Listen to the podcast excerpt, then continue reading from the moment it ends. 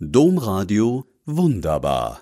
Podcast. Heute geht es in NRW um nichts weniger als um das Herz, um das Herz unserer Demokratie und darum, der Stadt Bestes zu suchen.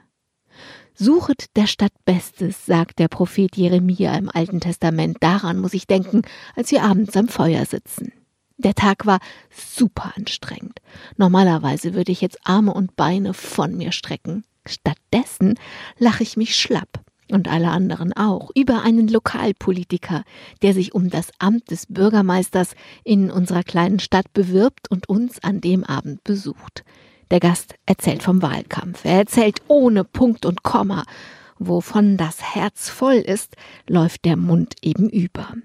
In den sozialen Netzwerken hat der Kandidat seine Handynummer geteilt. Jeder und jede, wirklich jeder und jede kann ihn anrufen und sicher sein, dass er oder sie angehört wird. Was nicht heißt, dass er oder sie immer die Antwort hört, die er oder sie auch gerne hören würde. Der Kandidat hat viel Erfahrung, weiß die Sorgen und Anliegen einzuordnen und darauf zu reagieren. Seit Jahrzehnten macht er Politik im Stadtrat, eine Weile auch im Landtag. Seine politische Expertise ist groß. Das ist wichtig, natürlich. Viel wichtiger aber ist, dass der Kandidat, während er als Kind hinter dem Tresen in der Dorfkneipe seiner Eltern spielte, die Menschen mögen lernte. Nur deswegen, nur weil er ein Menschenfreund ist, können wir so herzlich über seine Erzählungen lachen.